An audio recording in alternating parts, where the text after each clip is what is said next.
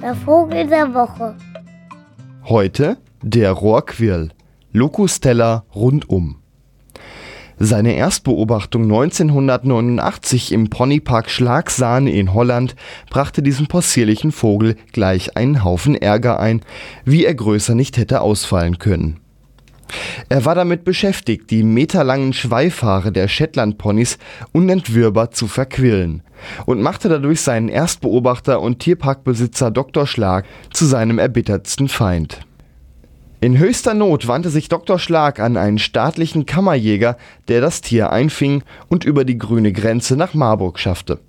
Nachdem der Rohrquill bei einigen nicht näher zu benennenden Burschenschaften für heillose Verwirrung gesorgt hatte, nachdem er die Troddeln ihrer Säbelscheiden verquirlte, landete er bei einer nicht näher zu benennenden Tierpräparatorin und rödelte dort seitdem unter anderem die Drähte zusammen.